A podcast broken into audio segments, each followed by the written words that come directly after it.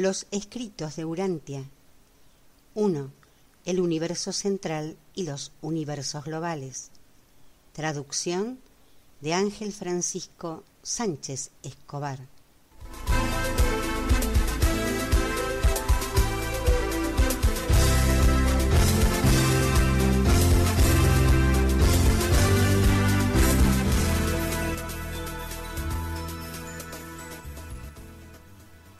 El escrito 11, la isla eterna del paraíso, fue separado en cuatro partes.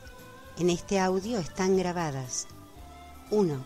El lugar de residencia divina. 2. Constitución de la isla eterna.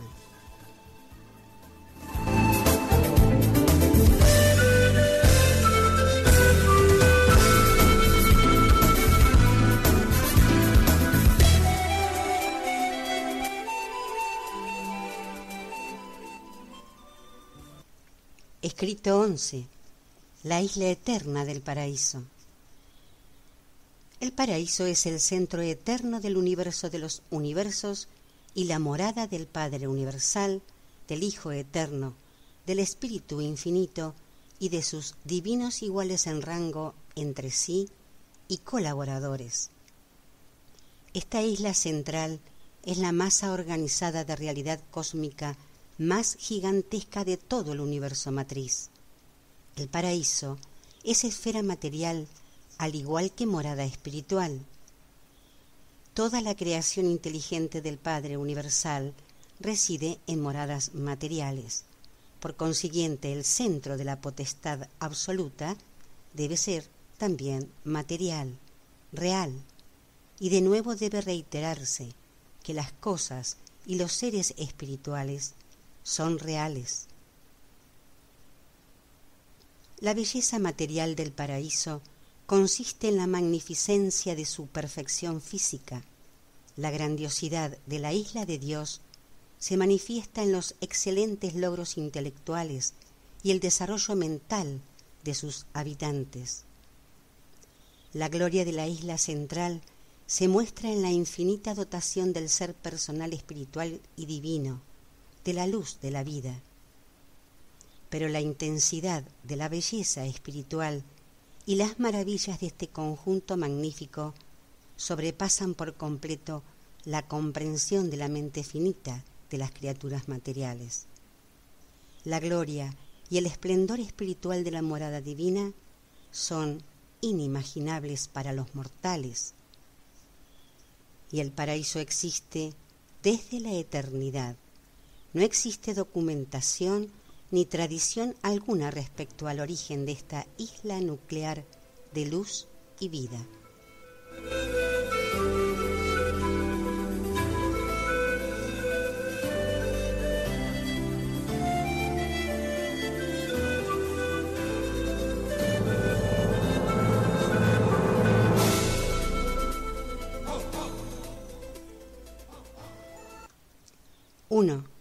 El lugar de residencia divino.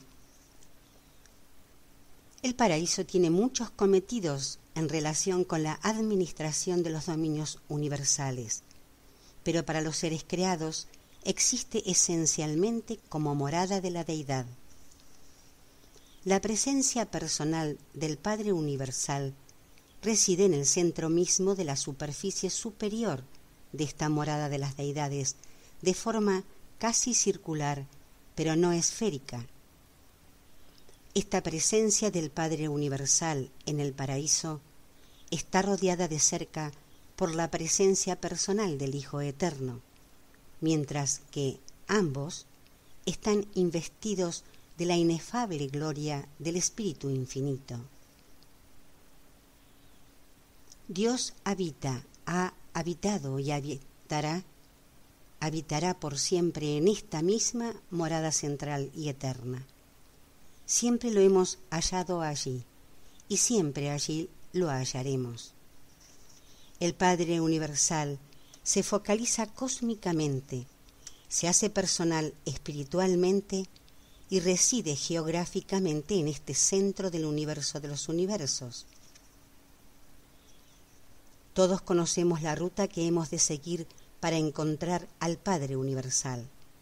vosotros no podéis comprender mucho acerca de la morada divina debido a la remota distancia que está de vosotros y a la inmensidad del espacio que os separa de ella. Pero los que pueden comprender el significado de estas distancias enormes conocen la ubicación y morada de Dios con tanta certeza y exactitud como vosotros conocéis la ubicación de Nueva York, Londres, Roma o Singapur, ciudades claramente situadas en la geografía de Urantia.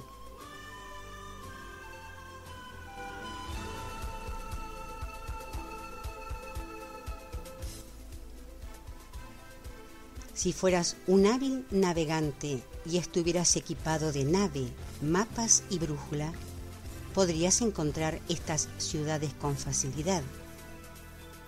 Asimismo, si tuvieras el tiempo y el modo de viajar, estuvieras capacitado espiritualmente y contaras con la guía necesaria, podrías pilotear, podrías pilotar de universo en universo y circular vía tras vía, viajando siempre hacia el interior a través de los dominios estelares, hasta que por fin te hallaras ante el resplandor central de la gloria espiritual del Padre Universal.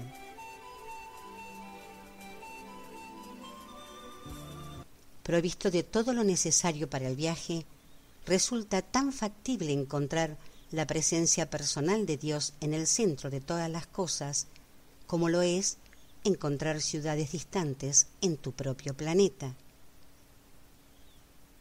El hecho de que no hayas visitado estos sitios no niega en modo alguno su realidad ni su existencia como tal. El hecho de que tan pocas criaturas del universo hayan encontrado a Dios en el paraíso, en modo alguno niega ni la realidad de su existencia ni la de su persona espiritual en el centro de todas las cosas.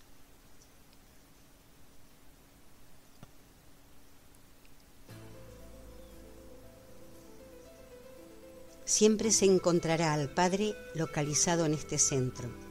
Si Él se trasladara, se desencadenaría el caos universal, porque en Él convergen, en este centro de residencia, las líneas universales de la gravedad desde los confines de la creación.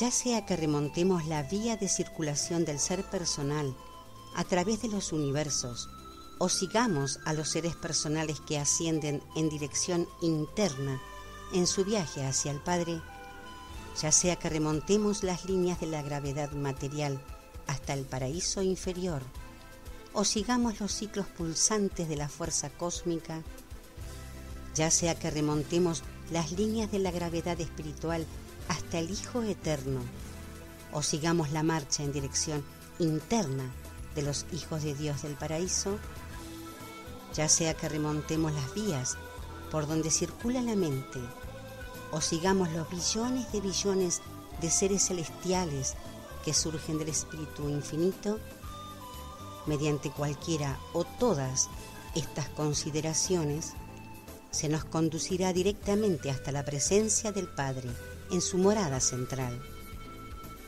Aquí Dios está personal, auténtica y realmente presente, y desde su ser infinito fluye el caudal de la vida, de la energía y del ser personal para todos los universos.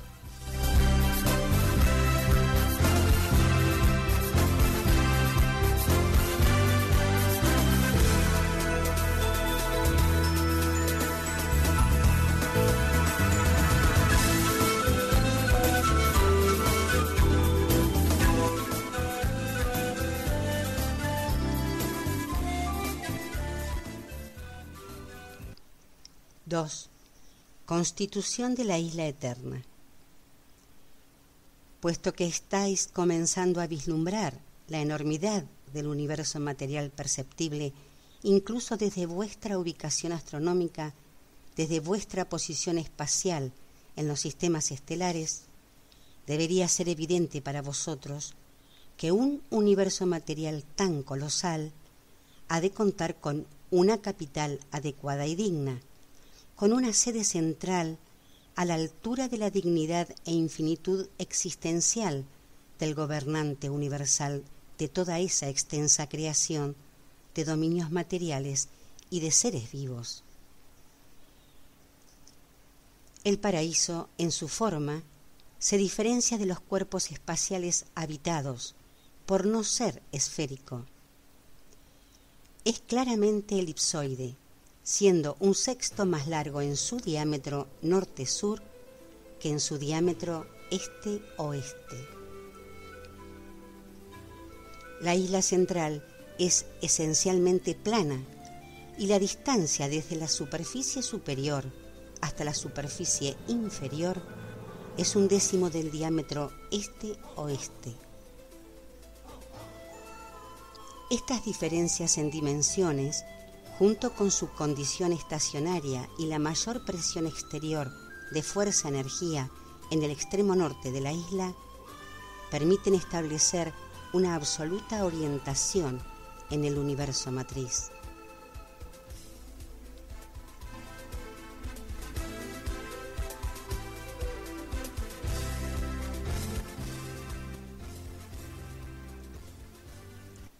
La isla central se divide geográficamente en tres ámbitos de actividad. Uno, el paraíso superior. Dos, el paraíso periférico. Tres, el paraíso inferior.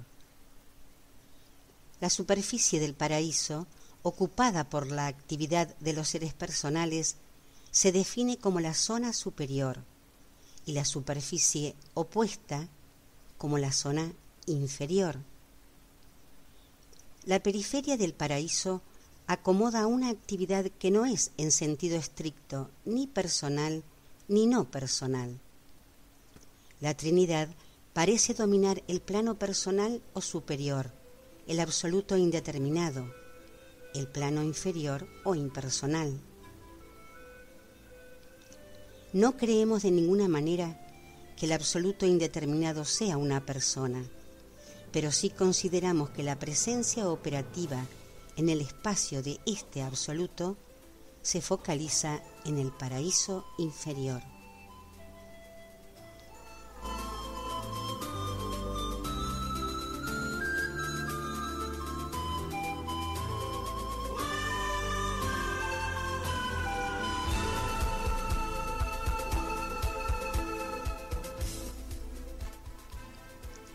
La isla eterna está formada de una sola materia, de sistemas estacionarios de realidad. Esta sustancia real del paraíso, organizada homogéneamente a partir de la potencia espacial, no se encuentra en ninguna otra parte del amplio universo de los universos. Ha recibido muchos nombres en los diferentes universos y los Melquisedecs de Nevadón desde hace mucho tiempo la han denominado absolutum. Este material de origen en el paraíso no está ni muerto ni vivo. Es la expresión primigenia y no espiritual de la primera fuente y centro. Es paraíso y el paraíso no tiene duplicado.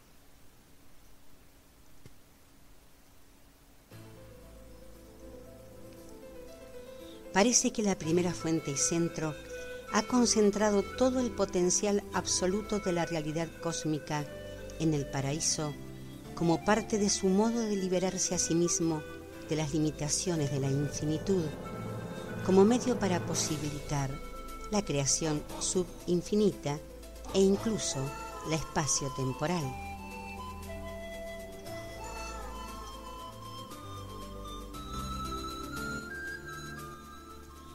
Pero del hecho de que el universo de los universos exhiba estas cualidades, no se desprende que el paraíso esté limitado por el tiempo y el espacio.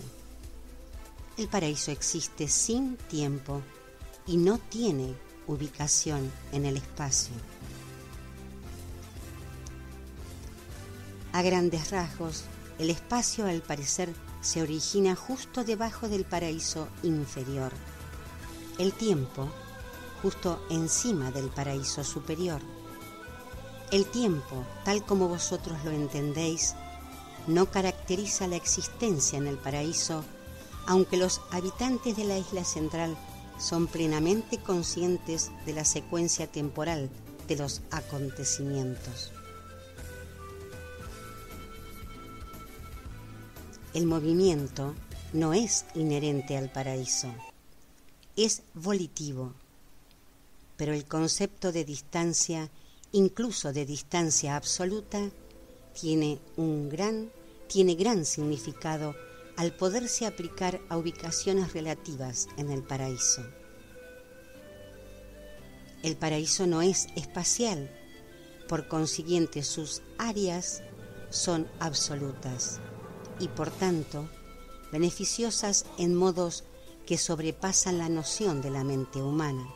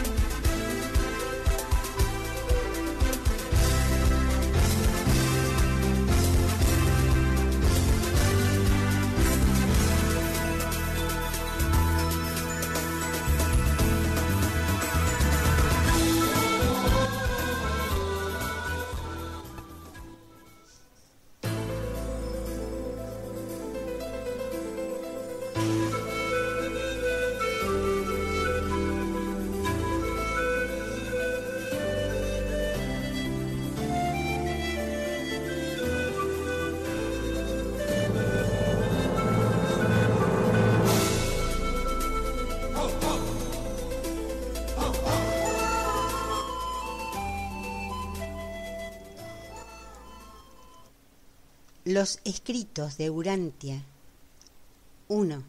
El universo central y los universos globales. Traducción de Ángel Francisco Sánchez Escobar.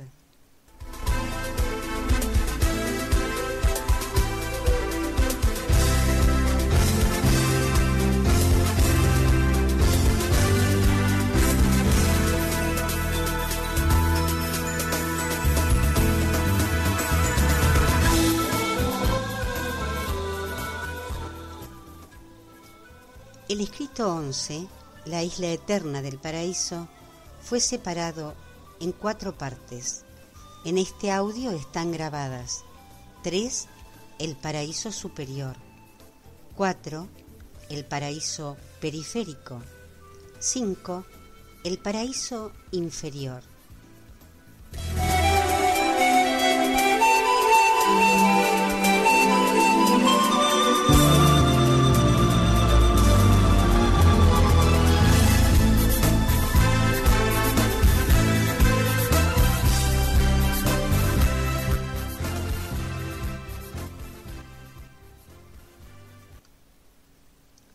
3. El paraíso superior. En el paraíso superior se dan tres grandes ámbitos de actividad. La presencia de la deidad, el ámbito santísimo y el área santa. La inmensa región que rodea inmediatamente la presencia de las deidades, el ámbito santísimo, se dedica a la labor de adoración, de trinitización y de elevado logro espiritual. En esta zona no hay estructuras materiales ni creaciones puramente intelectuales. No podrían existir allí.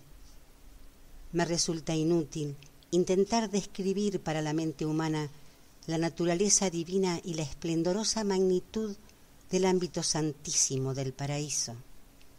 Este entorno es completamente espiritual y vosotros sois casi completamente materiales. Una realidad, una realidad puramente espiritual es para un ser puramente material aparentemente inexistente. Aunque no haya materia física en el área del Santísimo, hay abundantes recuerdos de vuestros días materiales en los sectores de la Tierra Santa y los hay, incluso, más en las áreas históricas recordatorias del paraíso periférico. El área santa, la región exterior o de residencia, está dividida en siete zonas concéntricas.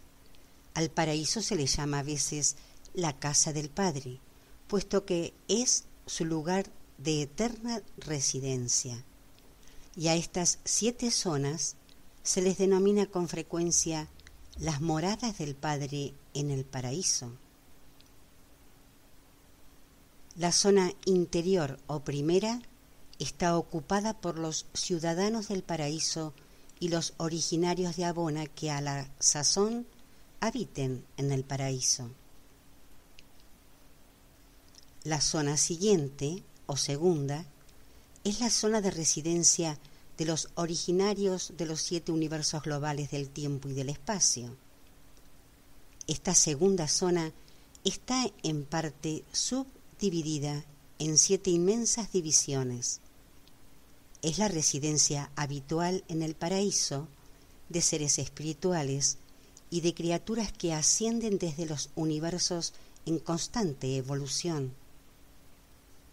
Cada uno de estos sectores está dedicado en exclusiva al bienestar y progreso de los seres personales de cada universo global, pero estos complejos sobrepasan de manera casi, casi infinita los imperativos actuales de los siete universos globales.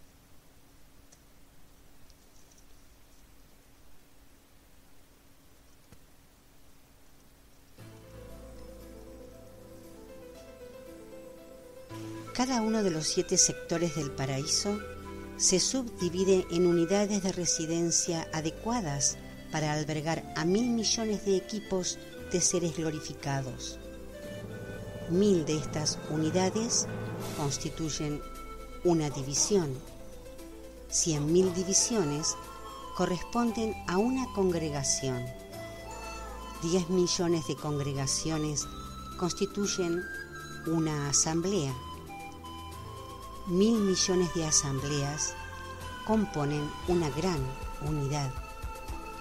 Y esta serie ascendente continúa a través de la segunda gran unidad, la tercera y así sucesivamente hasta la séptima gran unidad. Siete de las grandes unidades componen las unidades mayores y siete unidades mayores constituyen una unidad superior. De este modo, en agrupaciones de siete, las series ascendentes se expanden a través de las unidades superiores, suprasuperiores, celestiales y supracelestiales hasta las unidades supremas. Pero incluso esto no llega a ocupar todo el espacio disponible este asombroso número de residencias en el paraíso, un número que rebasa vuestro entendimiento, ocupa mucho menos del 1% del área asignada de Tierra Santa. Aún hay lugar de sobra para los que están de camino al interior e incluso para los que no comenzarán la ascensión al paraíso, sino hasta los tiempos del futuro eterno.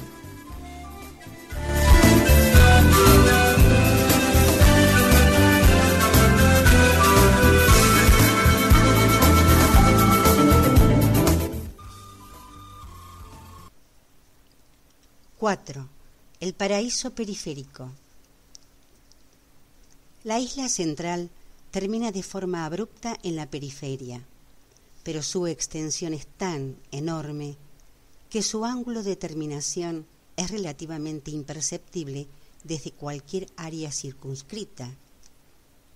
La superficie periférica del paraíso está ocupada en parte por los recintos de llegada y salida de distintos grupos de seres personales espirituales, puesto que las zonas no infundidas del espacio casi tocan la periferia, todos los transportes de seres personales destinados al paraíso hacen su llegada en estas regiones.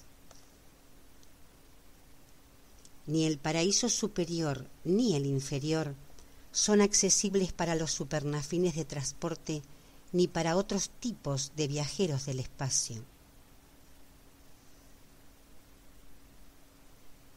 Los siete espíritus mayores tienen su posición personal de potencia y autoridad en las siete esferas del espíritu que circundan el paraíso en el espacio entre los orbes resplandecientes del Hijo y la vía de circulación interna de los mundos de Abona, pero mantienen sedes de focalización de fuerza en la periferia del paraíso. Aquí la presencia de los siete directores supremos de potencia, circundando lentamente, indica la ubicación de las siete estaciones de transmisión de ciertas energías que salen del paraíso para los siete universos globales. Aquí, en el paraíso periférico, están las enormes áreas de exposición histórica y profética asignadas a los hijos creadores, dedicadas a los universos locales del tiempo y el espacio. Hay tan solo 7 billones de estas zonas históricas ya establecidas o en reserva, pero estas divisiones, en conjunto, ocupan solamente alrededor de un 4% de esa porción del área periférica asignada para ello deducimos que estas inmensas zonas pertenecen a creaciones que alguna vez han de situarse más allá de las fronteras de los siete universos globales habitados actualmente conocidos.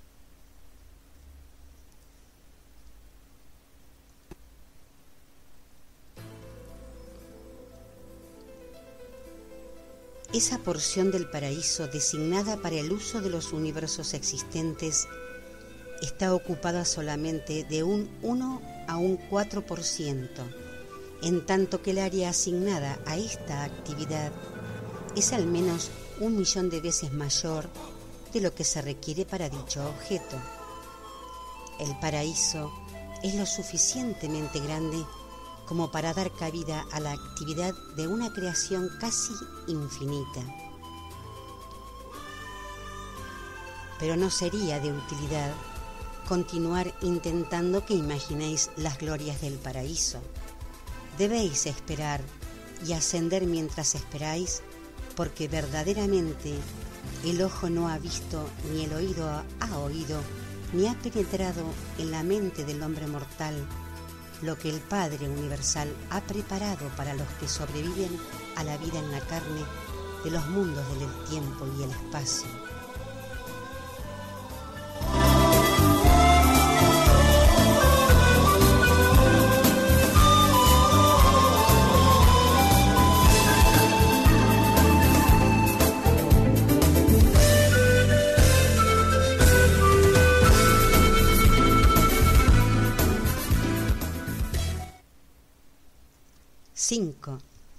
Paraíso inferior.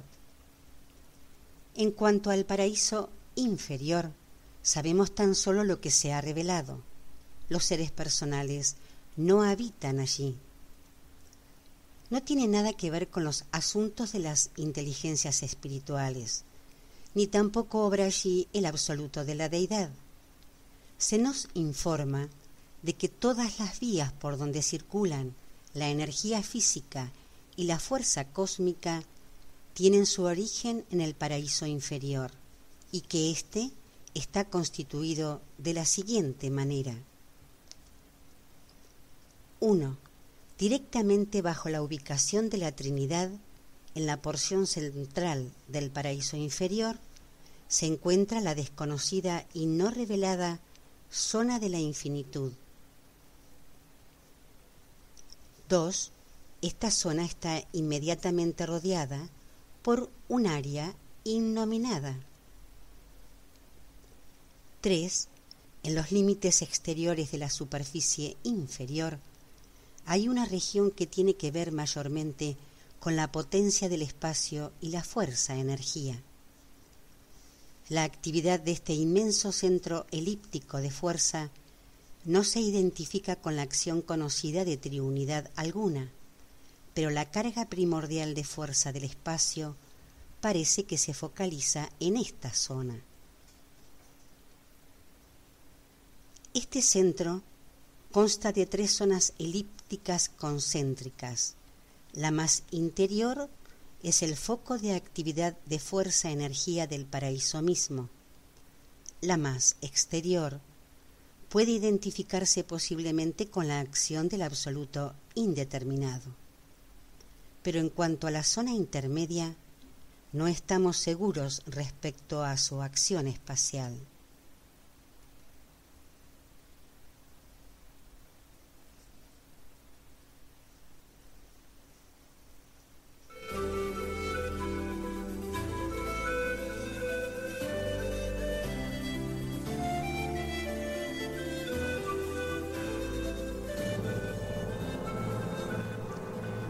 Zona interior de este centro de fuerza parece servir de corazón gigantesco cuyas pulsaciones dirigen las corrientes hacia las fronteras más exteriores del espacio físico. Dirige y modifica la fuerza energías, pero realmente no las impulsa.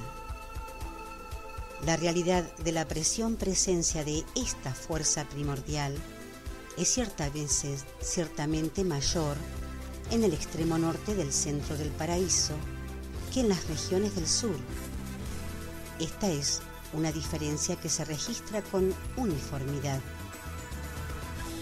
La fuerza matriz del espacio parece fluir hacia adentro en el sur y hacia afuera en el norte, mediante la operación de un sistema circulatorio desconocido que se ocupa de la difusión de esta forma básica de fuerza-energía. Periódicamente también se manifiestan diferencias en las presiones este-oeste. Las fuerzas que emanan de esta zona no responden a ninguna gravedad física observable, pero siempre obedecen a la gravedad del paraíso.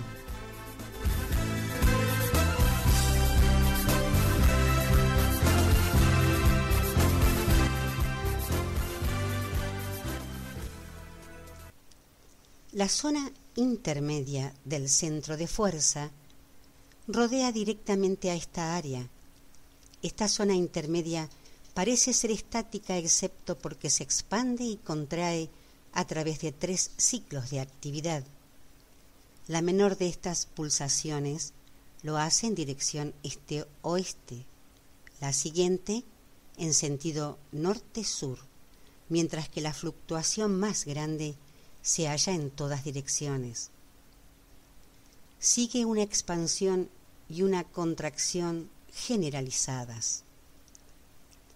La acción de esta área intermedia nunca ha sido en verdad identificada, si bien debe tener algo que ver con los ajustes mutuos entre las zonas interior y exterior del centro de fuerza, Muchos creen que la zona intermedia es el mecanismo de control del espacio intermedio o zonas quietas que separan los niveles espaciales consecutivos del universo matriz, pero no hay evidencia o revelación alguna que lo confirme. Dicha suposición se basa en el conocimiento de que esta área intermedia se relaciona de alguna manera con el funcionamiento de los mecanismos del espacio no infundido del universo matriz.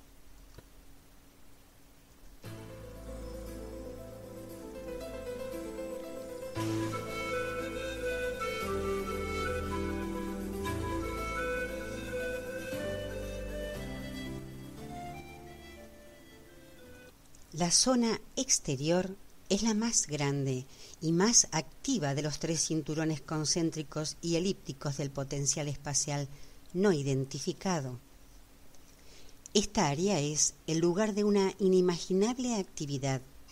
Es el punto central de la vía por donde circulan las emanaciones que van hacia el espacio en todas direcciones hasta las fronteras más exteriores de los siete universos globales y más allá, hasta extenderse a los dominios enormes e inescrutables de todo el espacio exterior.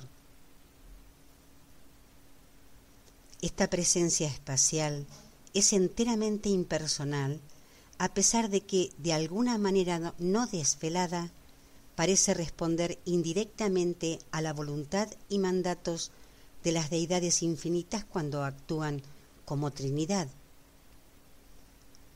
Se cree que este sea el punto de focalización central, el centro en el paraíso de la presencia espacial del absoluto indeterminado.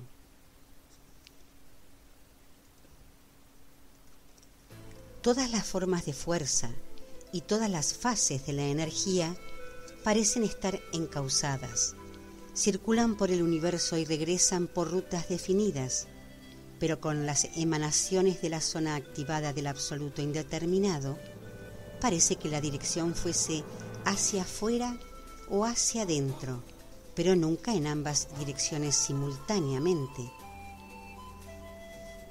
Esta zona exterior pulsa en ciclos temporales de proporciones gigantescas. Durante poco más de mil millones de años de Urantia, la fuerza espacial sale de este centro.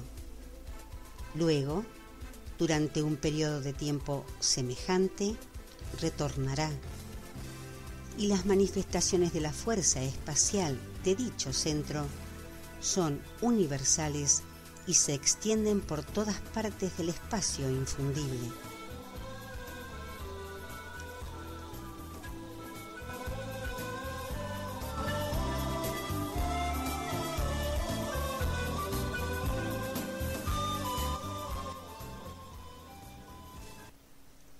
Toda fuerza física, energía y materia son una.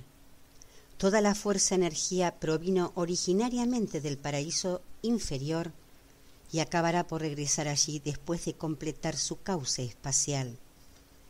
Pero no toda organización material y energética del universo de los universos se originó en el paraíso inferior en su presente estado fenoménico.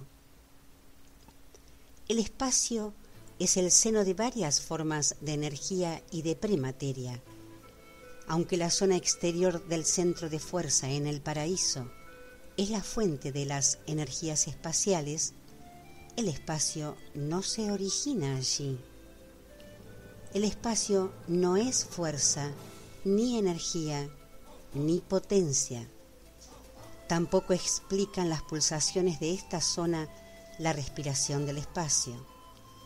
No obstante, las fases de entrada y de salida de esta zona están sincronizadas con los, ciclos espaciales de expansión-contracción de 2.000 millones de años.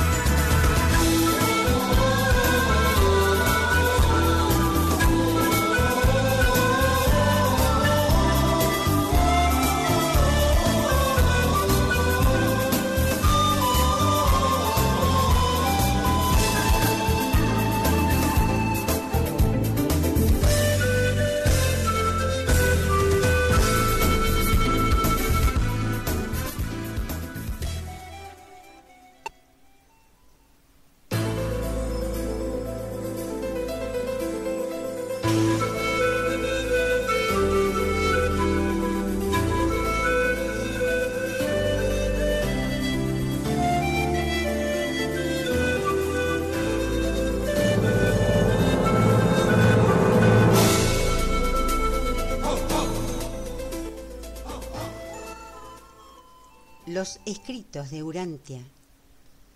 1.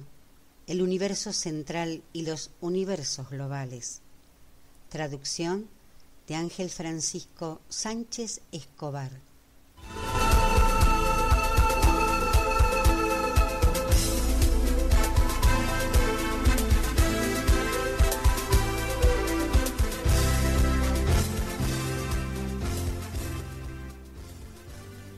El escrito 11, la isla eterna del paraíso, fue separado en cuatro partes. En este audio están grabadas 6. La respiración del espacio 7. La actividad espacial del paraíso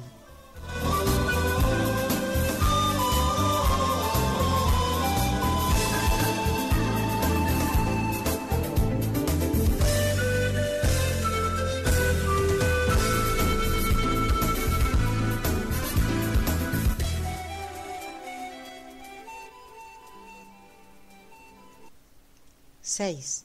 La respiración del espacio. No conocemos el mecanismo real de la respiración espacial. Simplemente observamos que el espacio completo se contrae y se expande de forma alternativa. Esta respiración afecta tanto a la extensión horizontal del espacio infundido como a, las extensiones verticales del espacio no infundido que existen en las inmensas cavidades espaciales por encima y por debajo del paraíso. Para intentar imaginar la configuración del volumen de estas cavidades espaciales, podríais pensar en un reloj de arena. Cuando los universos de la extensión horizontal del espacio infundido se expanden, las cavidades de la extensión vertical del espacio no infundido se contraen y viceversa. Hay una confluencia de espacio infundido y no infundido justo bajo el, bajo el paraíso inferior. Ambos tipos de espacio confluyen allí a través de los canales que regulan y transmutan, donde se operan cambios que hacen no infundible el espacio infundible y viceversa en los ciclos de contracción y expansión del cosmos.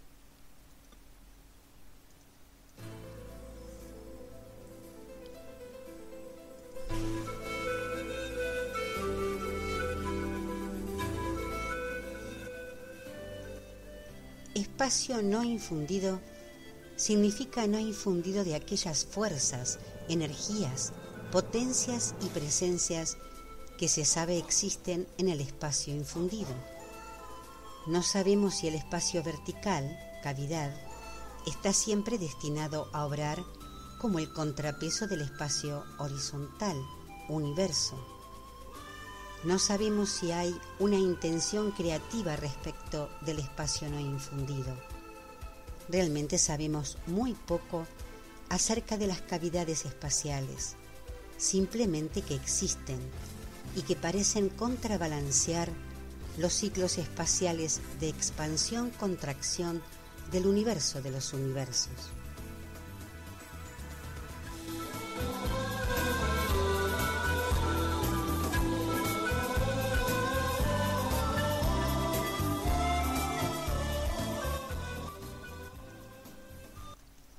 Los ciclos de respiración del espacio duran en cada fase poco más de mil millones de años de Urantia.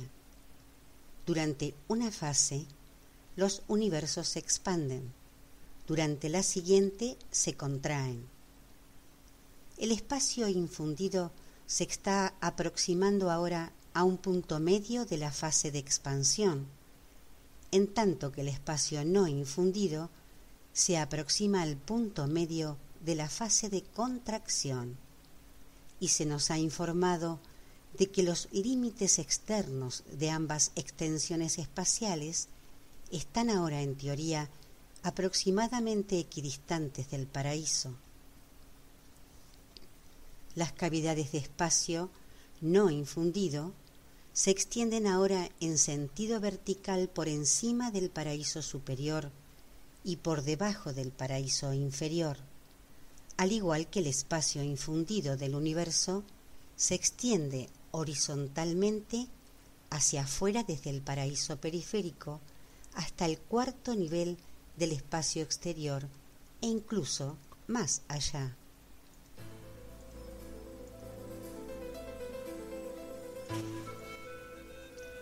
Durante mil millones de años en tiempo de Urantia, las cavidades espaciales se contraen, mientras que el universo matriz y la actividad de fuerza de todo el espacio horizontal se expanden. Por tanto, hacen falta algo más de dos mil millones de años de Urantia para concluir el ciclo completo de expansión-contracción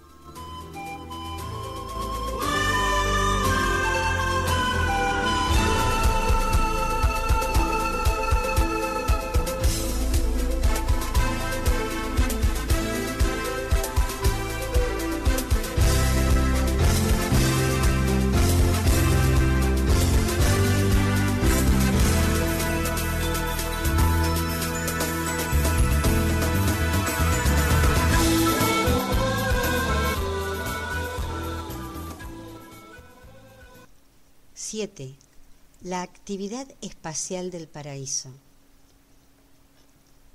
El espacio no existe en ninguna de las superficies del paraíso.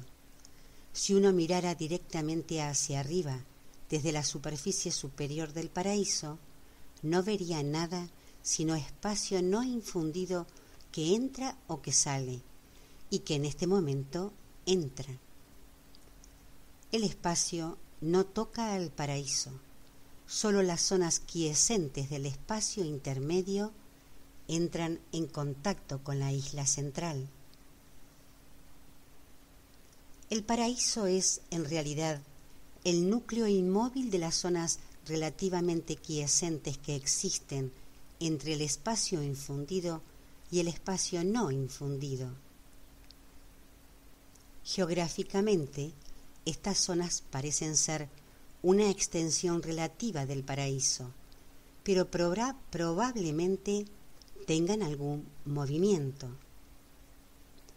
Sabemos muy poco acerca de ellas, pero observamos que tales zonas de reducido movimiento espacial separan el espacio infundido del espacio no infundido.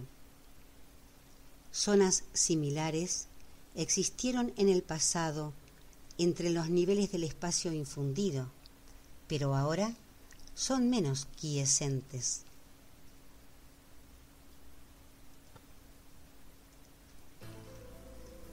Una sección vertical del espacio total se asemejaría ligeramente a una cruz de Malta, donde los brazos horizontales representan el espacio infundido, universo, y los brazos verticales representan el espacio no infundido, cavidad. Las áreas entre los cuatro brazos los separarían de forma semejante a como las zonas del espacio intermedio separan el espacio infundido del no infundido. Estas zonas quietas del espacio intermedio se van agrandando cada vez más a medida que aumenta la distancia del paraíso y finalmente abarcan las fronteras de todo el espacio y encierran completamente tanto las cavidades espaciales como toda la extensión horizontal del espacio infundido.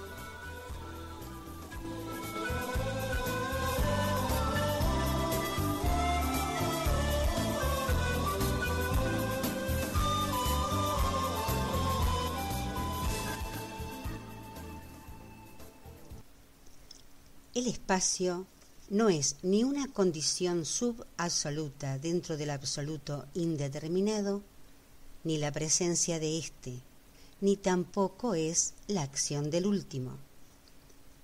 Es concesión del paraíso, y se cree que el espacio del gran universo y el de todas las regiones exteriores realmente se infunde por la ancestral potencia espacial del absoluto indeterminado. Desde un lugar próximo al paraíso periférico, este espacio infundido se extiende horizontalmente hacia afuera a través del cuarto nivel espacial y más allá de la periferia del universo matriz, pero no sabemos cuánto más. Si imagináis un plano en forma de V, finito pero inconcebiblemente grande, ubicado en ángulo recto respecto de las superficies superior e inferior del paraíso, con la punta casi tangente al paraíso periférico, y luego imagináis ese plano en revolución elíptica alrededor del paraíso, su revolución esbozaría aproximadamente el volumen del espacio infundido. Hay un límite superior y un límite inferior del espacio horizontal con referencia a cualquier lugar dado en los universos. Si uno pudiera movérselo bastante lejos, en ángulo recto respecto del plano de Orgontón, ya sea hacia arriba o hacia abajo, podría uno encontrar finalmente el límite superior o inferior del espacio infundido. Dentro de las dimensiones conocidas del universo matriz, estos límites se separan cada vez más del paraíso. El espacio se espesa y se espesa con algo más de rapidez que lo hace la extensión creada, los universos.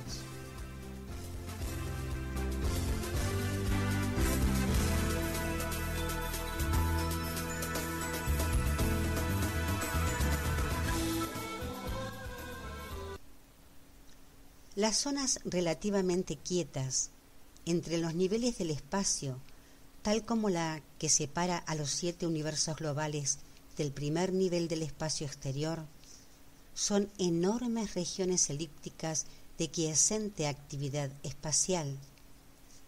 Estas zonas separan las inmensas galaxias que giran de forma veloz y en ordenada procesión alrededor del paraíso podéis concebir el primer nivel del espacio exterior, donde incalculables universos están ahora en proceso de formación, como una inmensa procesión de galaxias que giran alrededor del paraíso, limitadas hacia arriba y hacia abajo por las zonas quiescentes del espacio intermedio y limitadas en los márgenes interior y exterior por zonas de espacio relativamente tranquilas.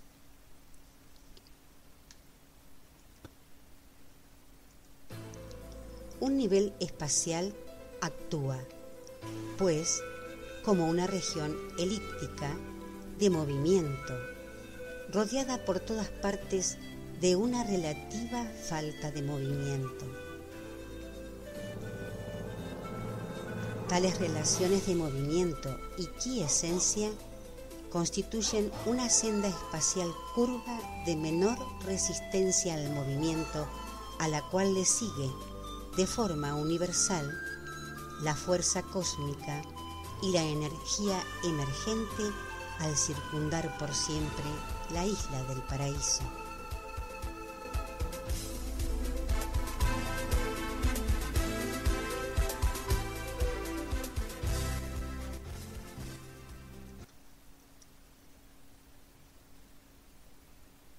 Esta división del universo matriz en zonas alternas, junto con el flujo alterno de las galaxias en el sentido de las manecillas del reloj y en sentido contrario, constituye un factor estabilizador de la gravedad física concebido para prevenir el aumento de la presión de la gravedad hasta el punto de producirse actividades disruptivas o de dispersión.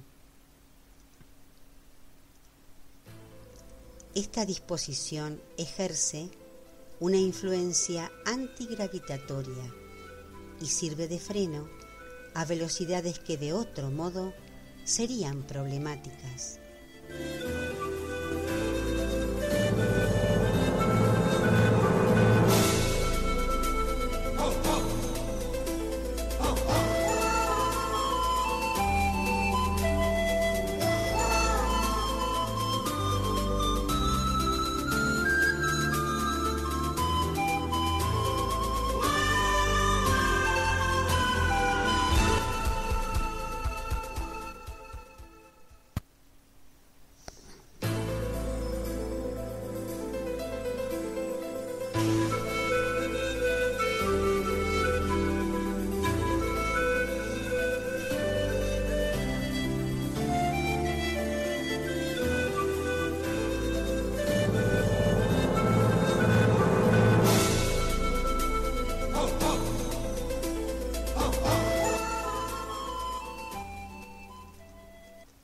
Los escritos de Urantia. 1. El universo central y los universos globales. Traducción de Ángel Francisco Sánchez Escobar.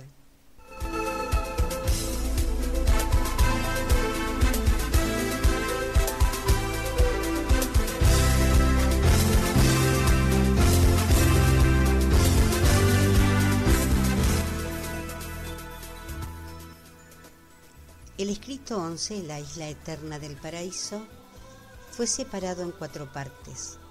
En este audio están grabadas 8. La gravedad del paraíso. 9. Singularidad del paraíso.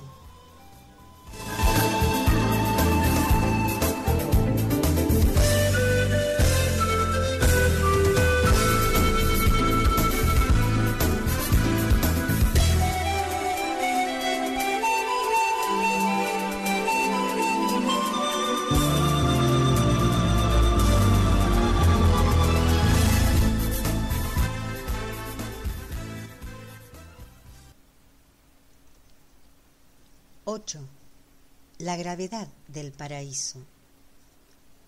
La atracción ineludible de la gravedad mantiene realmente sujetos a todos los mundos de todos los universos de todo el espacio.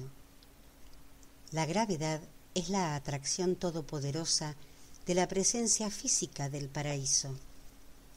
La gravedad es el filamento omnipotente en el que se enhebran todas las estrellas fulgurantes, los soles brillantes y las esferas rotatorias que constituyen el ornamento físico y universal del Dios eterno, que es todas las cosas, llena todas las cosas y en quien consisten todas las cosas.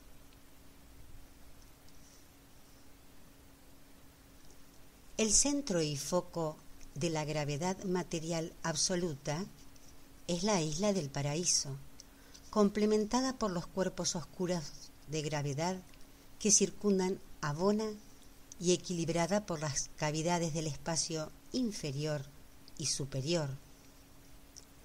Todas las emanaciones conocidas del paraíso inferior de forma invariable e infalible responden a la atracción de la gravedad central que opera en las interminables vías que circulan por los niveles espaciales elípticos del universo matriz.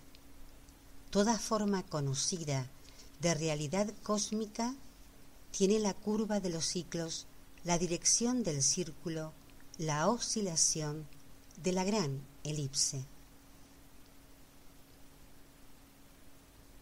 El espacio no responde a la gravedad, pero sirve de equilibrador de la gravedad. Sin la amortiguación del espacio, la acción explosiva sacudiría los cuerpos espaciales circundantes. El espacio infundido también ejerce una influencia antigravitatoria sobre la gravedad física o lineal. El espacio puede realmente neutralizar la acción de la gravedad aunque no puede retardarla. La gravedad absoluta es la gravedad del paraíso. La gravedad local o lineal pertenece a un estadio eléctrico de la energía o de la materia. Opera dentro del universo central, los universos globales y los universos exteriores donde quiera que haya tenido lugar una adecuada materialización.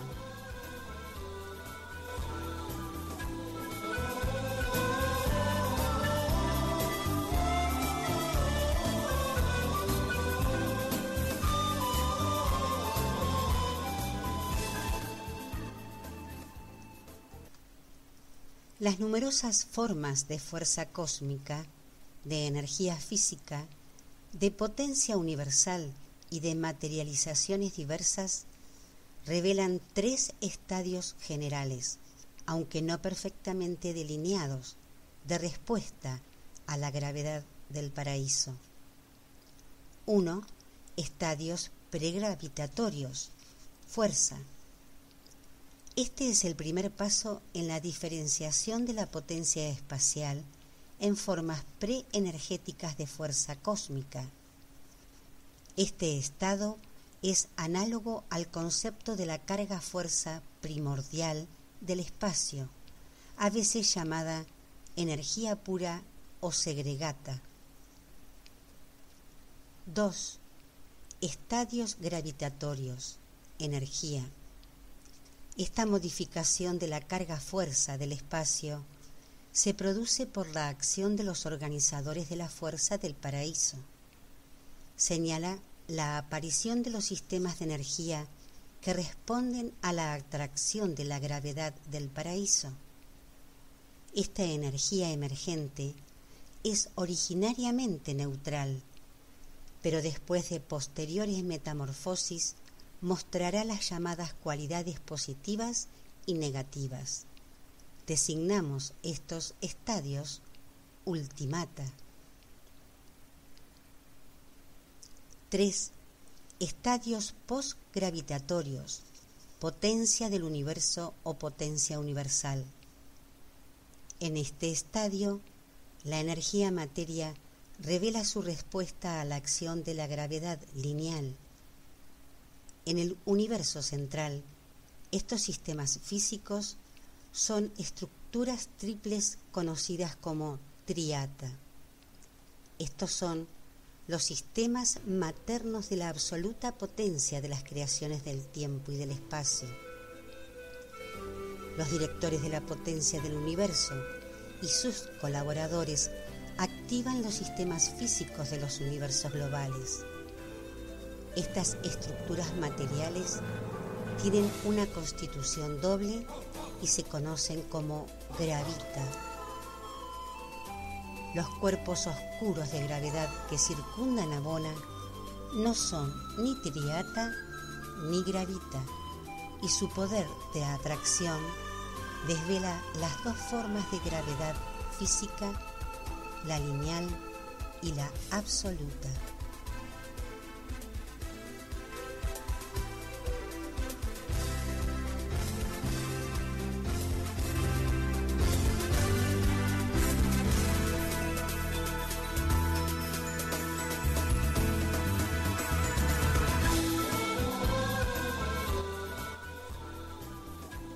La potencia del espacio no está sujeta a la interacción de forma alguna de gravitación. Esta dotación primordial del paraíso no constituye un nivel auténtico de realidad, pero antecede a todas las realidades no espirituales operativas y relativas, a todas las manifestaciones de fuerza, energía y a la estructura de la potencia y la materia. La potencia espacial es un término difícil de definir. No significa aquello que anteceda al espacio. Su significado debe transmitir la idea de las potencias y potenciales existentes dentro del espacio. Se podría pensar de manera aproximada que incluye todas esas influencias y potenciales absolutos que emanan del paraíso y constituyen la presencia espacial del absoluto indeterminado.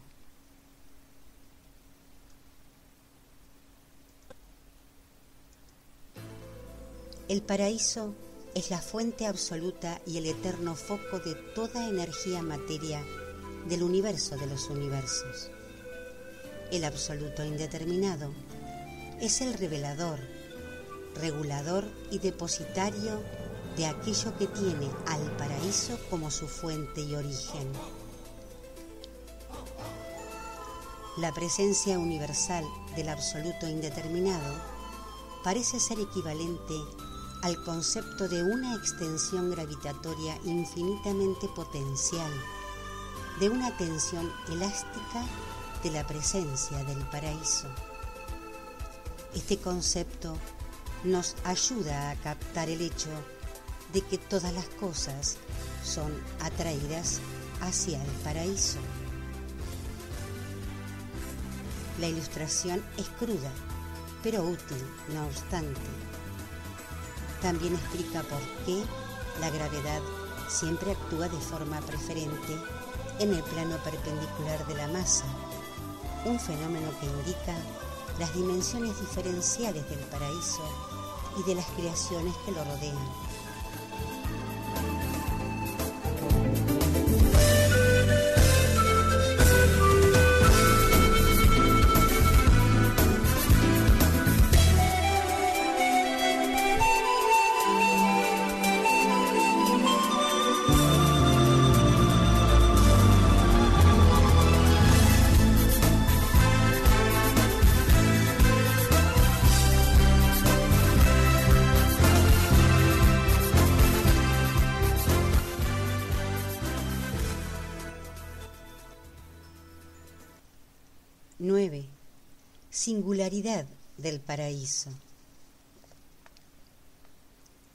El paraíso es único en el sentido de que constituye el origen primordial y el destino final de todos los seres personales espirituales.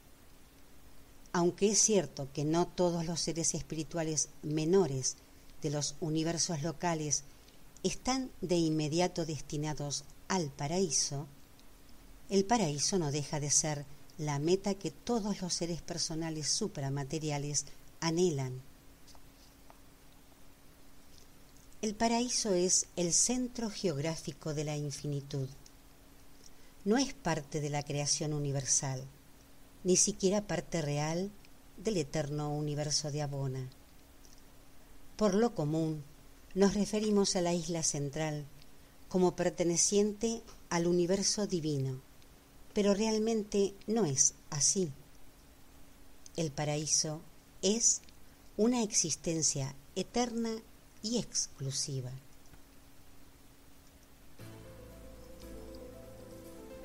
En la eternidad del pasado, cuando el Padre Universal dio expresión infinita de su yo espiritual en el ser del Hijo Eterno, simultáneamente reveló la infinitud potencial de su yo no personal como paraíso. Un paraíso no personal y no espiritual parece haber sido la consecuencia inevitable de la voluntad y acción del Padre que eternizó al Hijo primigenio. De este modo, el Padre proyectó la realidad en dos fases la personal y la no personal, la espiritual y la no espiritual. La tensión entre ellas frente a la voluntad de acción del Padre y del Hijo dio existencia al actor conjunto y al universo central de mundos materiales y seres espirituales.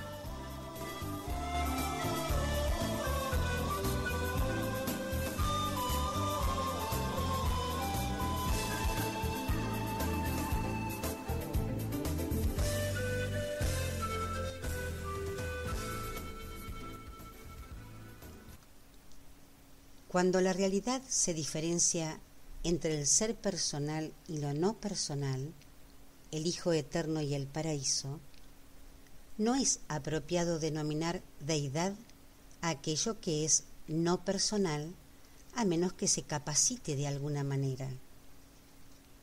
Las consecuencias materiales y energéticas de los actos de la deidad difícilmente podrían llamarse deidad.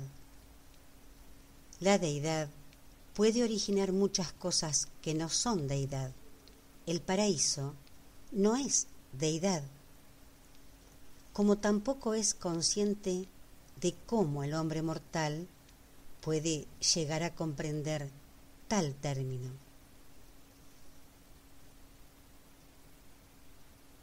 El paraíso no antecede a ningún ser o entidad viva, no es creador.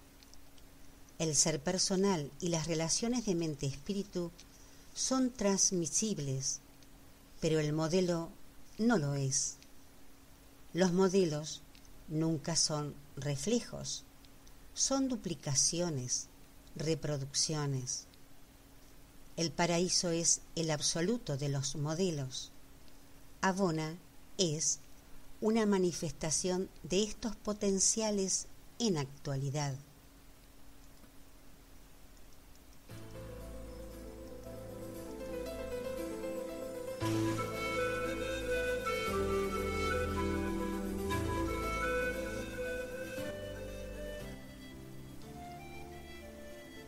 El lugar de residencia de Dios es central y eterno, glorioso y ejemplar. Su residencia habitual constituye un bello modelo para todos los mundos sedes del universo. El universo central contiguo a su morada constituye un modelo para todos los universos en lo que se refiere a excelencia, organización y destino último.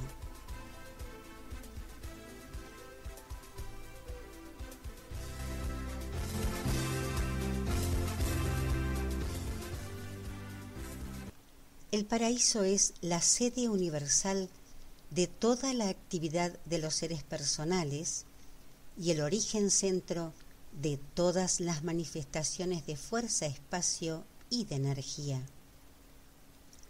Todo lo que ha sido es ahora o está todavía por ser, ha procedido, procede ahora o procederá de esta morada central de los dioses eternos el paraíso es el centro de toda la creación, la fuente de todas las energías y el origen primordial de todos los seres personales.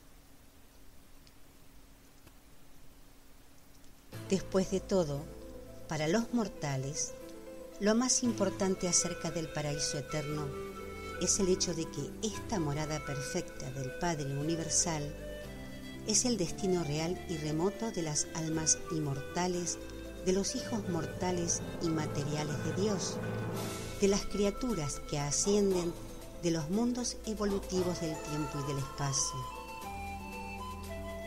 Todo mortal que conoce a Dios y que ha emprendido la andadura de hacer la voluntad de Dios, la voluntad del Padre, ya se ha embarcado en la larga, en la larguísima senda hacia el paraíso para buscar la divinidad y lograr la perfección. Y cuando un ser de origen animal llega por fin a la presencia de los dioses del paraíso, como lo hacen innumerables otros, habiendo ascendido desde las esferas modestas del espacio, ese logro representa la realidad de una transformación espiritual que llega a tocar las fronteras de la supremacía.